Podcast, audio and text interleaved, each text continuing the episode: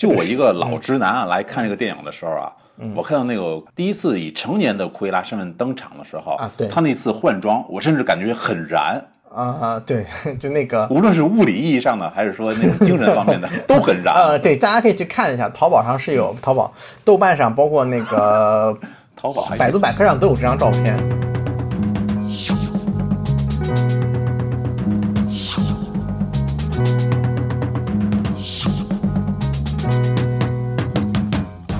嗨，大家好，我是老 A。大家好，我是大 B。嗯。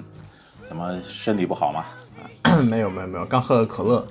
卡儿痰了。刚喝了咖啡。嗯，咱们今天就聊聊最近比较火的电影吧。不是不是，咱聊应该是聊最近咱最近看过的电影，没看啊，也可以，也可以。呃，没看的咱不。每次你都会把我这个开场白那个修补的更精进一点。嗯、太他妈扯淡，太夸张了。啊，所以最近也是呃上映的片挺多的啊，然后有什么《速度与激情》《速度与激情》那个听说特别屎啊，没有看。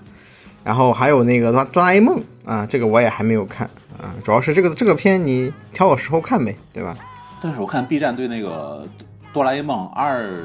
就是是那个三 D 版的对吧？啊，对对对对对。差评挺多的。嗯，它第一部差评也挺多。第一部主要大家对那个翻译，就那个字幕做的不好，就是很多还有那个韩庚的配音嘛，对对对对对，啊，你还听得中文的吗？嗯，那种东西当然要看中文的了。啊，你中文的会很有笑点，你不觉得吗？啊不不行不行，他虽然小时候我们听的也是国语配音的，但是人家正儿八经的配音演员，我就我我就特别讨厌这种你找这个演员来配音的这个事儿。很多演员你自己上电视剧，你他妈都是找别人给你配的音，不太行。然后然后还有那个《寂静之地二》，但是好像也、也是有点滑铁卢。我第一部的观影体验并不是很好的，也有一个原因是因为我当时买票买错电影院了，以至于说最后我赶到我正确电影院的时候，我已经错过了前二十分钟。哦，就是那个，比如说什么什么地区、什么什么分店那种，是吧？啊，对对对对想不到还能勾起这么多愉快的往事。对啊，所以说就是我也在愁要不要去看一下第二部啊，因为我对第一部的印象就是最后人们反攻的时候那个非常开心的那个 那个感觉。嗯，我我听说第二部确实是有反攻的部分。嗯，对。然后目前看就不是吧，就这个片这种片评分不会太低，不太高，但是我看了看豆瓣评分六点七分，也不能算太低，对恐怖对恐怖片来说，我觉得够了。啊嗯，我觉得这还属于一个小制作的小成本电影。嗯，对对对，然后再又是那个什么《彼得兔二》啊，就那个我也不知道为什么主演是郭麒麟，应该是配音是郭麒麟啊，不然这个兔到现在我都不知道《彼得兔》到底是个国产电影还是个呃引进电影。应该应该是是是个是个引进电影，是个引进电影啊，我就但他那个宣发海报就他宣发宣发是是国内宣发的，宣发海报特别迷惑。你在北京就是当北京兔爷，在重庆就是麻辣兔头。我说你到哪个那么好话呀？槽点很多。嗯嗯，然后我当时记得我还在电影院看到了一个海报，叫《你好世界》，是一个日本是个日本动画电影。嗯，然后关键是它那个标题叫 Hello World，我一听不是这这什么程序员，这什么程序员的扭曲爱恋？我靠，不是。嗯、哦，对，你要说日本电影的话，最近还有那个《普罗米亚》嘛。啊，普罗米亚，但其实这个也是感兴趣的人应该都看了啊。但我属于那种很微妙，我看那个总让我感觉似曾相识，老让我想起《天空突破》的阿尼基，对卡米亚啊，所以说就有点想看，但是又有人跟我说它里面这个片子有点有有点 gay，有有点腐，但我其实不是很啊，在乎，因为。封面那个两个都是男人，嗯，对，但是我觉得无所谓，你得好看才行，所以在对，不急他，那个味儿就特别正。嗯，所以最终反派我记得是这俩人配的音嘛。好家伙，那我要去看一看。然后再往下怎么扫黑决战啊这样的我都没有看，我、怎么还有战狼二的？我现在这里重映重映重映太怪了。还有，哎呦，这个扫黑扫黑决战的那个，我当时我也挺想看，是因为他的那个主演是姜武，哦，嗯，哎，等会儿，姜武是那个蒋文他弟、呃啊，武状元。的武状元，是武状元的新点的武状元。啊。然后刚演完那个《生化危机八》，然后现在又来，对对对对对，国内哎呦，这个片上映的时间有一个月了，现在看它票房还是比较惨啊，就是不票房吧，就是整体排片吧排的很松弛。嗯，但是这些都不是我们今天要说的啊，我们拉到最前面，我们要说的是 是黑白魔女库伊拉啊，嗯，这部电影呢，我记得最早是迪士尼的一个长篇的动画电影，呃，不是，这最早的是一部美国上世纪的一个小说，叫《一百零一斑点狗》啊，应该是这个名字，也就一百零一忠犬。看的那个小玄龙俱乐部版的是叫幺零幺忠狗，要对幺零对幺零幺幺零幺中狗，后来被改编成了一个迪士尼的这个这个长篇动画长篇动画啊。我记得小时候然后又出了真人版的电影，对后边才是 TV 版。对对对，他那个电影是一九九九几年，应该是比那个他那个电影比那个什么比那个摩登大圣要再晚一点，大概是九七年吧，我记得前两天查了一下，摩登大圣是哪个？变相怪杰比那个还是要晚一些，九七年上映的一个电影，就是讲的就是其实那个时候那个片就看狗去的，谁还记得人啊？我就光记得里面有那个很多很多只斑点狗幺零幺，啊，对对对，就是 创造幺零幺啊，嗯，就就就它里面全都是斑杨照月嗯，不是，这也不是，它里面就有那个，嗯我小时候看的时候，就是那个库伊拉是那个反派，但是我去看这个剧的时候，我我只是单纯被这个封面看到了，我说，哎呀，好帅啊，啊，就是很 就那种就是头姐嘛，嗯，就是就那种邪啊邪魅捐狂啊，就是他那个头发也是就是对半劈的，黑白两色，然后穿的也非常帅气。我在想这是这是个什么呢？然后我当时想，我就看等了等，我一个朋友说要去看，他看完之后说很好看。我就我就真的是一拍脑袋，我周一挑着没有人片场，我就去了。我去了之后，我越看越不对劲，我说哪个地方能让我觉得似曾相识？我后来发现，哎，又有斑点狗，又有这个头发，哎呀，怎么听着那么不对劲呢？然后最后电影结束之后，还有个改编自一幺零幺忠犬，我一拍大腿，我靠，这是那个一百零一只斑点狗的那个前传，你才知道吗？我看完才反应过来。就我看的时候，我看的时候，穿全剧那三条斑点狗，你都没没没想起来吗？我当时只是觉得巧了吧，这不是？哦，我说这是不是什么既视感呀、我当时真的没有做任何功课，看这个电影之前，啊，嗯，明白吧？就是这往越往后看越发现，好像什么东西就似曾相识。我最后反，因为小时候我记性很差的啊，包括那个女反派，我都不知道她为什么要做这个皮，为为什么要拿那个皮去做那个大衣大衣穿，对，原作的库伊拉是要拿那个忠犬的那个斑点的皮去做一件时装，做一件大衣。对对对对对，就是。呃，一百幺幺零幺斑点狗的故事讲的其实就是，先来说一下，就是我有没听过的，或者是就是跟我们没有看过的，我给大家讲一下。大概就是讲的是，呃，男主叫罗杰，女主叫安坦森，他们两个人，一个男男的呢是游戏设计师，叫罗杰，养了一只这个斑点狗。女呃女主呢也也是一名这个服装设计师，在库伊拉的公司上班。库伊拉是当时著名的时尚潮人、时尚达人，啊，是就是说类似于说做这个时尚衣服的品牌的潮牌嘛，现在看就是时装设计师嘛，就是对顶级时装设计公司嘛。然后他是他旗下的一个时时装设计师，养了另外一只斑点狗，两个人在公园里相遇之后呢，很快坠入爱河，然后在了一起在一起了。同时他们就养又有了两只斑点狗。他们相当于两人，就是说他们两个人因为都养同样的狗，性格也合适，就在一起了。两人结婚以后呢，这个女主的老板库伊拉呢，作为一个时尚达人，她想的就是不断做时尚的东西。她是一个非常狂、狂妄自大的女人，她觉得自己有个新点子，就是要拿这个斑点狗的皮做一身时尚的衣服。嗯，就是一件大衣，对，所以说他就开始方想方设法的去想去拿到他手底下这这对夫妻的手上的斑点狗来做大衣。啊，当然不止这一只，最后有特别多只，有个是有有有有一百零一只吗？嗯，好像有，因为我记得还有个续集叫幺零二斑点狗，哦，对，想起来了，是库伊拉一共抓了九十九只斑点狗，但最后的结果肯定是他们两个人成功的营救出了这个他们的狗狗，然后这个库伊拉也成功的吃了瘪。他们两个人夫妇一起养了这一百多只狗的故事，我，真他妈离谱！这个数量太夸张了。斑点狗在美国人的历史心中应该也是有一定的地位的，因为斑点狗本身作为消防狗，其实是特别常见的一种犬种，也一直以来扮演的一种是很好的一个形象。因为像救火嘛，往往代表的是英雄啊，是奉献，所以斑点狗在呃大众的意识里是一种忠犬的形象。这也为什么幺零幺忠犬选择斑点狗而选择金毛这类狗的原因。嗯啊，我我是这么觉得的。对，然后这部电影呢，就相当于着着眼于了这个库伊拉的故事，就相当于这个故事的前传，由迪士尼原创，反派起源嘛反，派起源。呃，当然他肯定对故事做完做一些修改，搞导致我看完这个故事结局之后，我觉得肯定不会发生那个像原著一样的故事了。哎，你看有没有点小丑的感觉？Joker，呃，还不一样，因为小丑那个本来就很开源的一个故事，他这个故事其实就当于一个完全的再创作。而且小，而且最后库伊拉，你觉得他是个，他肯定不是什么好人，他肯定不是什么带恶人，有情有义，好吧？啊，有情有义，足智多谋，对不对？甚至还这个完全不一样，他实际上是这个前传里做了一些更改，比如说罗杰是一名律师，喜欢弹钢琴，然后那个安妮塔就她的那个手底下那个时装设计师，摇身一变呢，变成了库伊拉的幼师玩伴，而且两而且变成了一名时装记者、呃时尚记者，两个人就变成了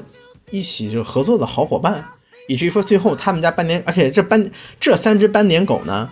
是这个，而且他们两个人耍的斑点狗呢，就来自于这个库伊拉手底下生的三只斑点狗，啊，就是库伊拉手底下是有斑点狗的，就是他自己养着斑点狗，他怎么会拿斑点狗的皮去做做毛皮呢？对不对？当然，他剧中其实做了一个致敬，就是在中间这个电影讲的是时是两个时尚魔女之间的对抗，它里面讲了一段，就是库伊拉她当时设计了一套那个一套衣服，然后衣服上充满了黑白的斑点，然后这个当时所有人，但他是。而当当时刚好是诱拐了三只斑点狗在他的家里，所以说当时所有人都说他是拿斑点狗的皮做的这身衣服，报纸称他为这个 Poppy Killer，啊，就是小狗杀手。对，对，但实际上是出于某种原因去寻找这个斑点狗，嗯，甚至可以说到处去偷这个狗。对，嗯，对，所以说这也是致敬于原作，就是他成功在前传里如愿以偿的做出了一身斑点狗大衣。然后其实这部片子里啊，致敬的地方还有有一次行动之后偷的那辆车，那辆车基本也是还原了那个我没看过原那个真人版电影，但我看那个动画版啊确实是跟那个车的造型是一模一样。一模一样，对吧？就那个还有最后片尾时候那个律师弹的那个钢琴曲，钢琴曲，对，这些我觉得都算是致敬了吧。这属于那个 OOC 嘛，官官方。这不算 O O C 啊，这明显就是实际上就是再创作，因为你你作为一个主角，你不必然要，你哪怕你不是个好人，你也一定要讨喜，对不对啊？哦那太讨喜。那肯那肯定要讨喜，对不对？这两个小时十七分钟彻底把我圈粉了。对对对，这个故事我们重新讲一讲这个故事，我们肯定不剧透，大家去看。嗯、大概其实捋一下，其实就是库伊拉小时候呢是一个，从小呢他就是一个头发是一边黑一边白这么一个阴阳头的这么一个形象。这点电影里有介绍，他出生的时候就对就是阴阳不是阴阳头太快了啊对对就是一半是黑一半是白的。就就是个熊猫头啊，就是个黑白头，呃左呃呃左边是白，右边是黑。然后当时他这个顶着这个头还是个婴儿，顶着这个头，然后就被邻居看到了，说啊太可怜了这个孩子，啊他已经被诅咒了，巴拉巴拉巴拉巴拉。对对对，然后然后这个孩子从小呢就桀骜不驯，他实际上是有双重人格，一个一个他他本名叫戴伊拉啊，嗯，我看的英文版叫埃斯特拉，艾斯特拉。艾斯特拉，艾斯特拉就发音反正这个名字的音译就无所谓了。嗯。对，然后那个呃我们，然后他他自己认为呢，自己其实他，但他其实好像如同双重人格一样，他还有另外一个性格，就更为他平时是一个相对活泼且勇敢的女孩啊，但是性子也不见得多好，他因为他的这个发色在学校里遭到过校园霸霸凌，但结果就在他毕业的前一天被学校记满了给我，开除了。他母亲是个世界上最善良的人，在这个故事里，善良的不得了。他他是一切在呵护他的成长，然后他觉得这个小镇容不下他，就带他去了伦敦。结果伦敦上也出了些意外，就导致奎拉变成了一个呃，就是说孤儿。对，嗯啊、戴伊拉当时还是戴伊拉，就是他答应母亲说不要让库伊拉出来。库伊拉代表着这个戴伊拉心底最极端、最傲慢和疯狂那个部分，他实际上是一个双重人格。而他听，而他后来相当于一个人在街头流浪，然后认识了这个两个朋友，然后这两个人就一个人是脑子非常聪明，另外一个人就啊也不是，就这两个人一个人很机智，另外一个人也很爱搞。很爱狗，这也哎呀，没法给你描述，这两个人都很有意思。男的那个是是出现在正传里的人物，对，就是他们两个人是那个库伊拉的王牌马仔，我记得是，嗯对对对，在这里面呢，就是小时候完全看不出来，小时候就是一个小胖子跟一个小瘦子，小胖子负责吸引注意力，小瘦子就那个贾斯伯负责那个去偷东西。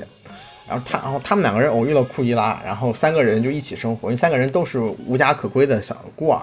嗯。啊，然后他们三个人就一起生活了，一起长大，然后作为了这个当地的有名的惯偷，就什么都能偷。啊。同时，他们养了两只狗，一只叫做巴蒂，巴蒂是这个库伊拉养的一只小狗，是一只它有个串儿吧，好像是一只是一只长毛狗。我对狗研究不对，然后那个，另外他们两个人还养了一只独眼吉娃娃。那个狗的那个镜头也很多。呃，对，那那个狗特别厉害，那狗特别厉害，还咋就那就是基本上他们度怀疑那狗是 CG 做的。啊，对，那那个狗就特聪明，就就就能给你偷偷潜进去，因为狗特别小，是个小吉娃娃，它可以偷偷溜门撬锁，还能扮成老鼠，啊，装扮成老鼠，就特别好，就是烤粉儿对对对，就这个这个电影里面小动物的戏份其实特别多的，它并没有把动物拟人化处理啊，而是就是动物作为真的是动物来演的啊，所以说也不让人觉得就是说太有太明显的童话气息。他们三个人在一起生活，生活之后，但是库伊拉从小在他母亲那个时候呢，就展现出来了桀骜不驯的气质，以及就是对时装的一种独特的审美能力。他就是他他会自己修改校服，他会自己这个修改妈妈做的衣服，嗯啊，然后梦想成为时尚设计师。啊他小时候的校服都是非常潮的，上面有一些对是徽章啊之类的，搭配的非常漂亮。对他自己自己做的非常漂亮。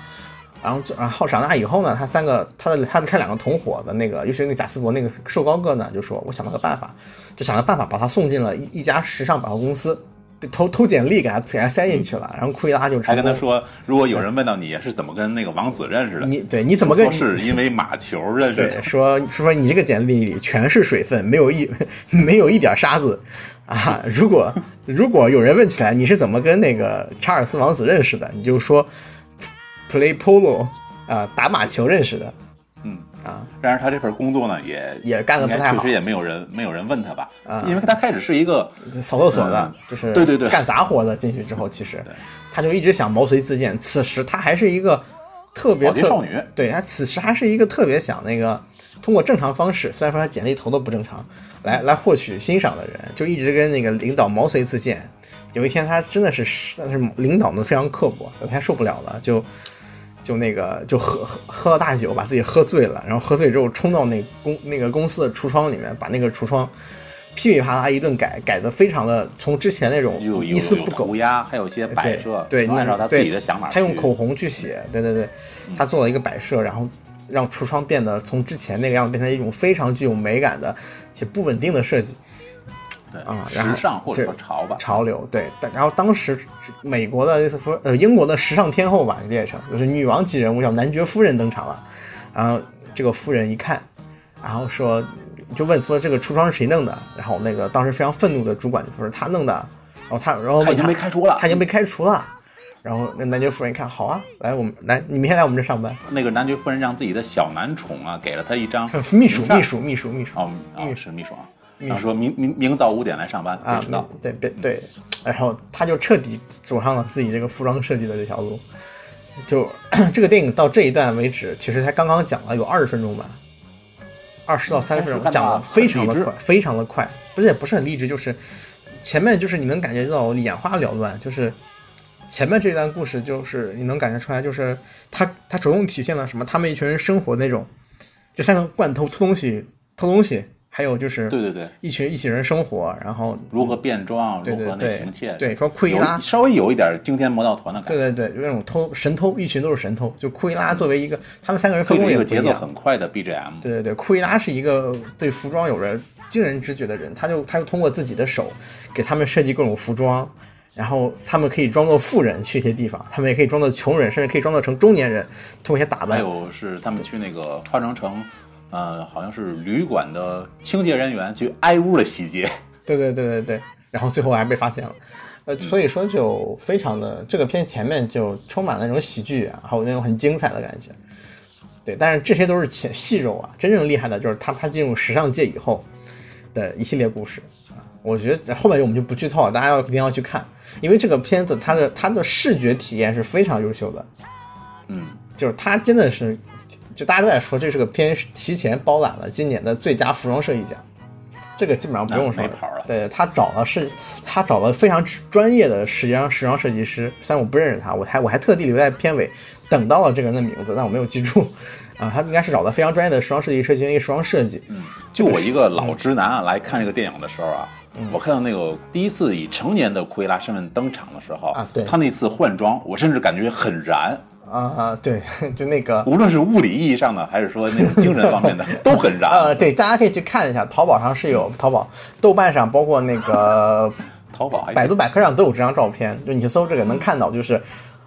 当时整个场景是大家都穿的黑白色，因为那个是那个男爵夫人定了一个基色，我们今天晚会必须黑白色，不能不能不能有任何一丝杂色啊的情况下，库伊拉登场，然后披身白袍，然后问这个先生你有你有火吗？借了根火之后。往自己袍上一点，袍子哗就哗的一下就瞬间烧尽，露出了下面是一一身就是那种极惊艳的连那个惊艳的连衣裙吧，呃礼服，极惊艳的礼服啊，然后再加上他个人的那种非常白的粉底吧，我也不知道怎么形容了，粉底再加上一个烟熏妆，肤色，对对啊，包括他本人的，在全场一片黑白中，这个这一抹红色就非常的夸张，就显得非常的妖艳和具有非常惊艳和富有攻击性啊，然后再配合他本人当时库伊拉这个人格的登场，有一种极强的攻击性，显得就是就是各种意义上讲都让人非常的觉得非常的好看，非常的帅气，就是这个片在视觉上表达上是非常非常非常强的。对，反而在故事上啊，嗯，比较传统吧，不是那么传统，毕竟它是一个双双主角，且这两个主角都是他妈大恶人，对对对，这么这么一个问题。那对这这一点上来说，其实，呃，怎么说呢？其实这个这个也不是那么传统。当然，本质上来说，因为它是一个我觉得具有一定童话或者喜剧色彩的电影，那么它的很多逻辑你是可以理解的，对不对？你是可以去接受的，对就你可以不那么在乎。比如说警察为什么远远就迟到啊？比如说为什么这个保安都这么废柴啊？对吧？这东这些东西都是完全可以不去考虑的。它不是一个具有现实意义的电影，你要看的就是它哎，。对了，你觉得这个电影的年代是什么时候？啊，他自己说了，是一九六零到一九七零年，一九那个库伊拉在那个舞台上一，九六五年的一个时装，我呃，不是一九六二年，库伊拉在舞台上穿的那一身，呃舞会上穿的那一身红色礼服是一九六二年春季款的男爵夫人设计，他自己修改的。然后这个电影应该是一九七零年左右时代的故事，他自己说的。但是但是它里面那些道具，我觉得有点儿匪夷所思。呃，我你像保安的那个耳机、呃，监控系统，他那个我我当时当时我就比较奇怪的点，其实就是这个摄像头什么时候开始使用的，我去查一下吧。就我当时觉得，我说摄像头这个东西在一九七零年就有吗？他说这个彩色监控诞生于一九七六年，英国是七六年对哦，彩色的啊，对彩色，英国是最早普及监控的国家，那么这点是没有问题的，就是监控就是居然合上了。对，监控是没有问题的，包括那这么说，那些无线电传传呼系统应该都是有的。你看他们那个大哥大都很大的，对不对？所以说，我觉得是这么这么看来，这个摄像头技术比我们想象中的要早很多啊，早很多。我们总结一下，《奎拉》这部电影讲的就是两个大恶人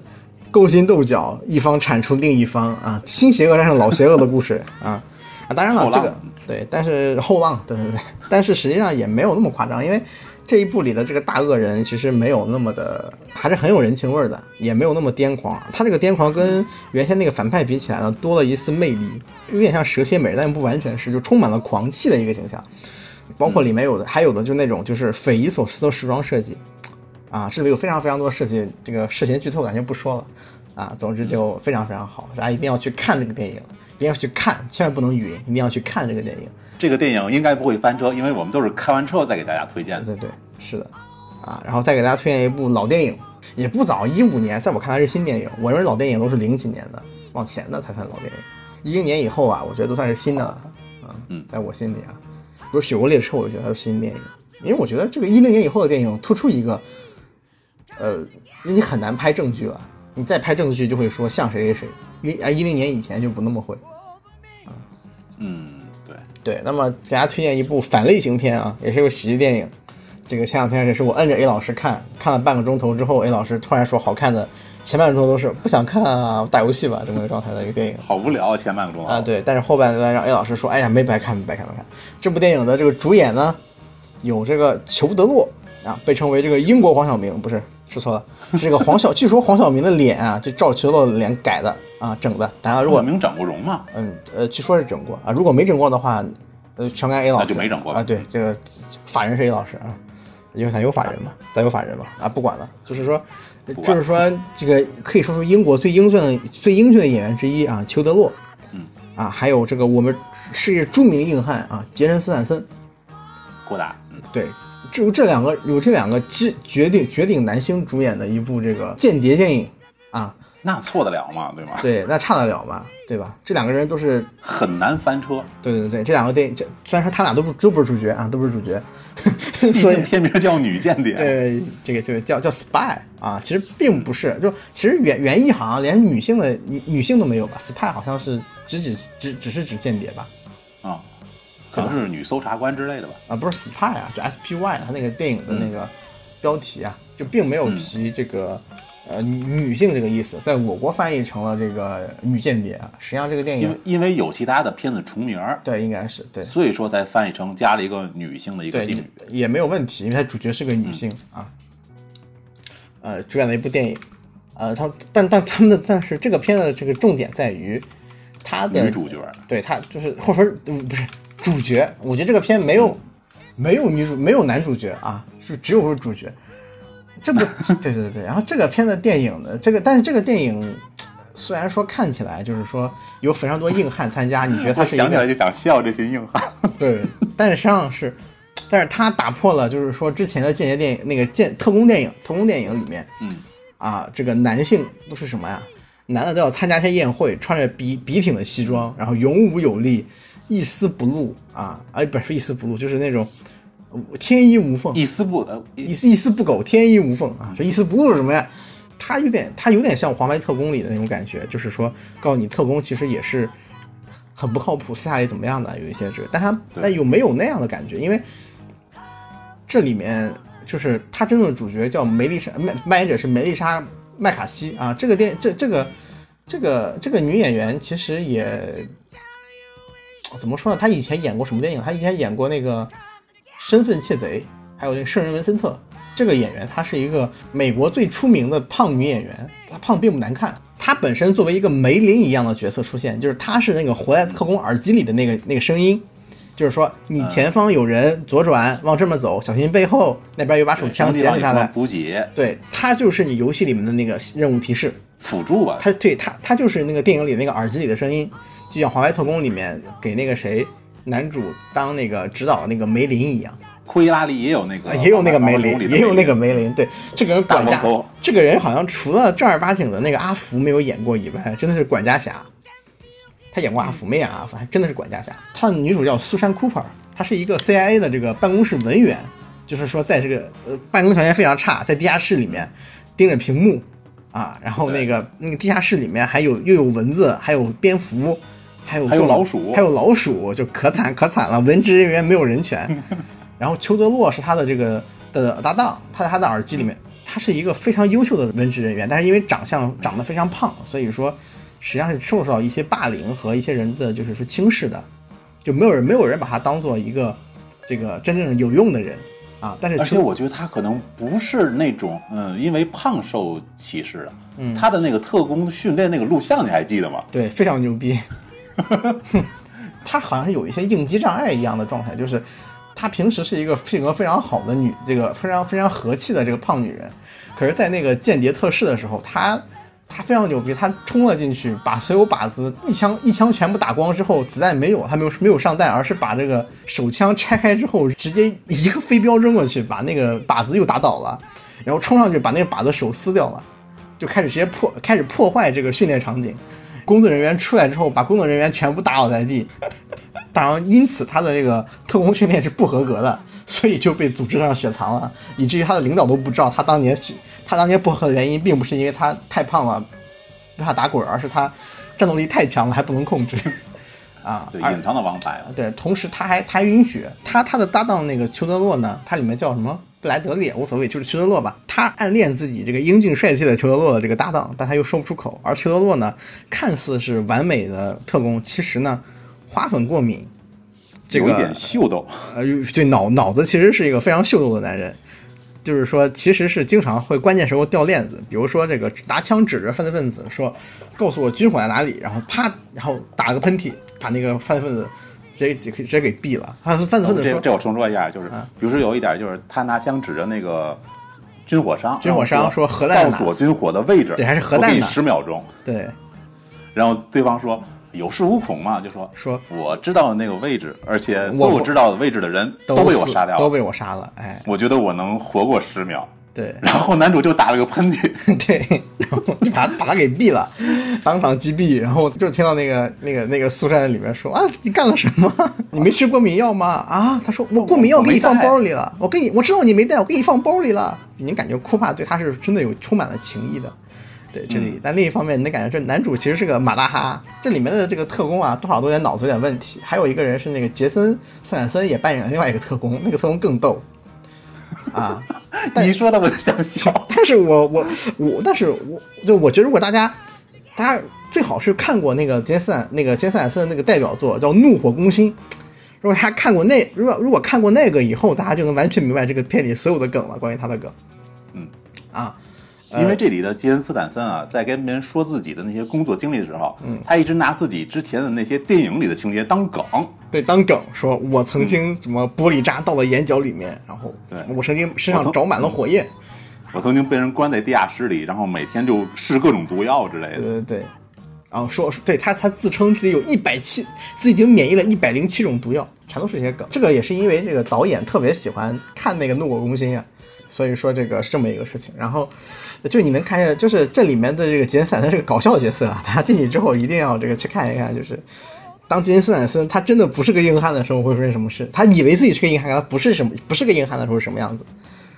他等于说他们在那个特工总部开会的时候啊，嗯，我一直觉得杰杰森斯坦森应该是一个很有能力的行动派，对对对比如说关键时候力挽狂澜之类的。对，关键时候捅娄子，被捅娄子对对对，是吧？他是一登场就是被别人跟踪，被别人陷害，被别人这个被别人抓了，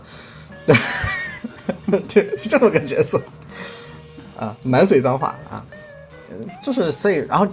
他们当时因为一个事一个事情呢，导致他们中情局里 CIA 里所有的特工都暴露了，而苏珊·库珀因为当时那裘德洛已经被那个女反派击毙了。而暗恋他的这个苏珊·库珀，就这个女主要报仇要报仇内心，然后同时他们的内部资料全部泄露，所有的特工都都被暴露出来了，他没有办法，他只能说啊我来吧，哎，你说这时候女主角是不是都不算编制内的？就是一文员，就根本就不是特工编制，哦，不在一个文件夹里。不在一个文件夹文件夹里面，但是但是他他就一直主动请缨，然后他的他的女领导。尽管是女领导，可是完全看不起他，就类似于说，哎，你身上有传染病，你离我远一点啊！因为他当时他当时眼睛是得了红眼病，这个不会感染的。他说你身上有红眼，他说你是呃，他好像不对，他他是过敏，他以为是他以为是红眼病，以为他是红眼病，对，他说过敏，过敏，他是过敏，对对对，他说我是过敏，不，你就是红眼病，离我远点，就是传染的，真恶心 啊！这反驳我。嗯，对对对，就这么一个特别严苛，甚至有些就是说刻薄的女领导，但最后还是申请下来了这个出外勤的机会，包括他去拿那个装备的时候，对，他那个场景，他那个管家跟他说说，给你看这个哨子啊，这个哨子看起来是个防狼哨，然后说，但是你好像用不着，因为他长，因为他是很胖嘛，但是这个哨子其实是个吹箭，然后说你可以噗吹到别人身上。他说：“那我拿这个有什么用呢？就没有什么手枪啊，什么高科技设备啊，就根本就没有。”他说：“我们这还有一个解毒药，如果你感觉自己被人下了毒，立马吃这个药，然后掏出一个可以解任何毒药的对一个，对对对，说的特别牛逼，不是那个解毒药，解毒药。他说：“哎，那好，给我看看。”然后掏出来一瓶那个什么大便松弛剂，就治便秘的。伪装神啊啊，，就是。就是治便秘的啊，因为就是说给给你这个，他说你就不能给我弄成什么防狼喷雾之类的玩意儿吗？他说他他说哎呀，这个标签是要打印的，很很麻烦，哎，然后敷衍了太敷衍了，装旁边是就旁边是一个人在玩一个像绿魔滑板一样的那种，对可以悬浮飞飞行滑板，飞行滑板一样的一个悬浮科技的一个特别高科技的东西，然后他，然后这边那个苏珊库珀手上拿了一个大便松弛剂啊，实际上里面解毒药，就就就对比特别明显，就大家都看不起他哎，你还记得他最后那个痔疮膏那那是有什么用？啊。痔疮膏好像是我忘了，反正反正都是特别 low，你知道吗？我已经忘了，但那个伪装特别 low，伪装特别还有点用都东子还有点用，可是都都没都没用上用，都都都没上用的 啊。对，就是它里面就是这个片，某种上是个某种意义上讲是个女权电影，我觉得是个女权电影，大家都说女权，嗯，我觉得这个电影是可以接受的女权电影。也就是它实际上讲的就是人们都以外观取人，然后但最后但是你会忽略这个人内在他那么多的优秀的点，而三库珀其实是个有勇有谋，就是他其实也非常有谋吗？有谋，他后面各种假扮别人，你知道吗？啊开飞机，对对对吧？这种假扮就是那种他随机应随机应变能力非常强。他从一开始他在地下室的时候，裘德洛为什么是王牌特工，并不是裘德洛这个人有多厉害，你只能看出来，而是裘德洛的这个搭档给他把事情办对，办的滴水不漏的，让裘德就到什么程度？他说转身蹲下打他，就跟打游戏一样去指挥这个裘德洛。对对啊，裘德自己也说了，没有你我一事无成。但但山库珀认为自己是一个很非常自卑，一开始，直到他后面被事情逼到了绝路上之后，他终于说是小宇宙又发发作起来，觉醒了之后，他就开始做啊，后面有非常非常牛逼的标装化镜头，就特别帅，就是就他他真的他可以扮演一个非常强势的人，也可以扮演一个呃黑帮，他到后面有了非常非常多的这样的一些亮点，还有一些打斗场景。他作为一个胖子，简直就是洪金宝附身。后来我查查，他那个导演特别喜欢成龙，啊，对对对对对，对对对。然后据说这个苏珊·库珀这个女演员是梅丽莎，这个女演员，她特地去找那个李小龙的那个徒弟，叫戴安娜·李。对天哪，对，就找去找李小龙的徒弟去学了一下武术啊。这对对对，因为你看他后面有很认真的这个武术场景，它里面有一段不是在那个厨房里有场战斗嘛，特别像成龙，哦，对对对对，特别成龙对对，就是那种用各种的那些道具啊、勺啊之类的，对，苏珊库就苏珊库珀在厨房里面，如同成龙在香山家具城里一样，对信人可以击倒他。对是信手拈来，非常厉害。啊、所以就这个片，它里面嘲笑了一大堆男男特工，然后给了三 Cooper 一个非常合理的一个心理成长的曲线，让这个女人最后完美的成长下来了，然后到最后成功的把这个军火查出来了。我看到最后，我们都知道是个什么样的结局，肯定是成功了。但是我们在，嗯但是我们看他如何成长，看他如何跟反派互动，打入敌人内部，跟那个女反派两个人就是说如何获得他的信任，两个人会斗嘴，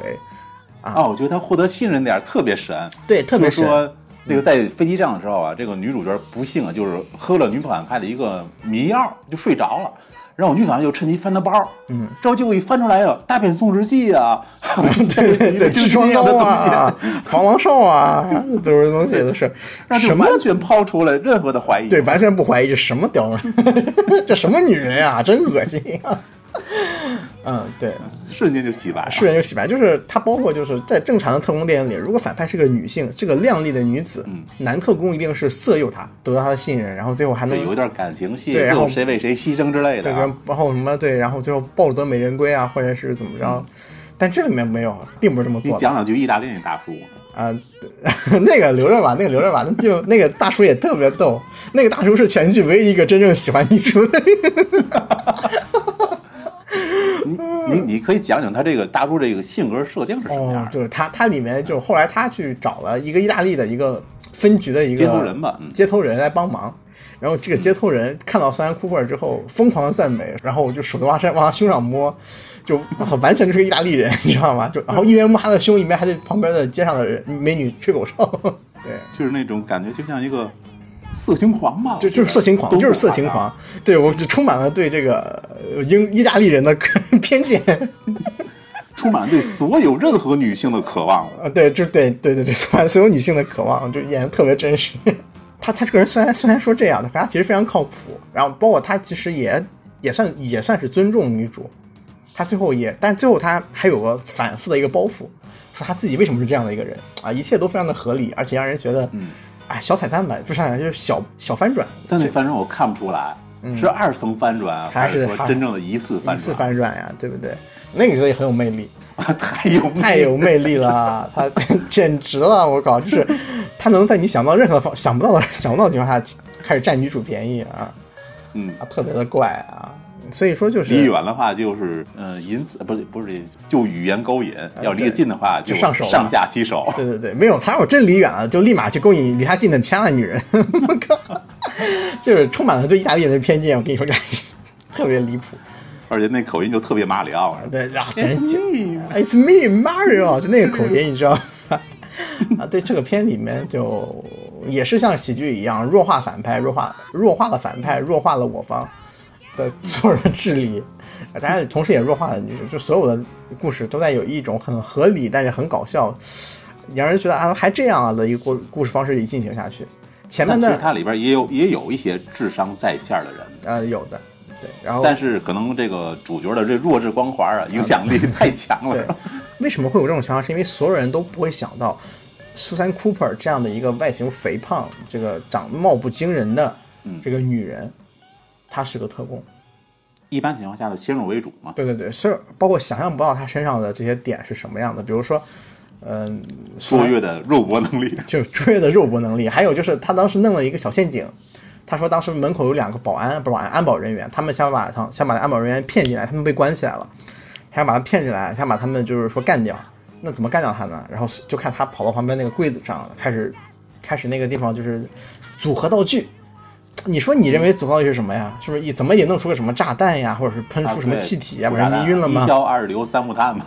对呀、结果就看到那个他弄了个动静出来，然后看地上有一个小蜡烛一样在他那个地方着火，有点像燃烧瓶。燃烧瓶之类的。他们那那两个安保人员就进来之后如临大敌，就非常谨慎的去检查这个东西，离得特别远，一一走一停，一走一停，然后发现那个火燃烧没了，发现这他妈就是个蜡烛。然后转头 转头，那个三块掏掏出来拿那个那个啊 灭对拿拿那个罐子，哐哐两下给吹倒了，根本就没有那么多什么随便一组合组合出来的道具，根本用不着这些东西，对吧？很简单的直球吸引注意力，把它击晕就可以了。他们这些道具都很现实。都非常现实，大面松弛剂太现实了。所以所以说这个电影，当时看我是看了两遍啊，以前看过一遍，拉 A 老师看过一遍。这个电影确实是非常的好看啊，哎，效果拔群。效果真的很拔群，尤其是它真的是个反类型片，但它确实又是一个一部非常精彩的间谍片啊！而且实际上来说，这个女人啊，确实也适合当间谍，女性天生就适合解读别人的身体语言嘛，说女性比男性更容易获得信任。哪怕最后和女性反派也是惺惺相惜，啊，对他们两个人也是那种，就是就有微妙的友谊吧。微妙上的友谊，或者是微，但是就是就把也把也把他给逮了嘛，啊，这很微妙，就有有点局里局气的，也有点就那种是那种傻妈妈看女儿那种感觉啊，对对对，所以说这个这个电影真的很好看啊，而且如果大家想看的话，建议呢，大大家等一等彩蛋，彩蛋是非常的精彩。彩蛋甚甚至有床戏啊，彩蛋太牛逼了啊啊，对，所以说就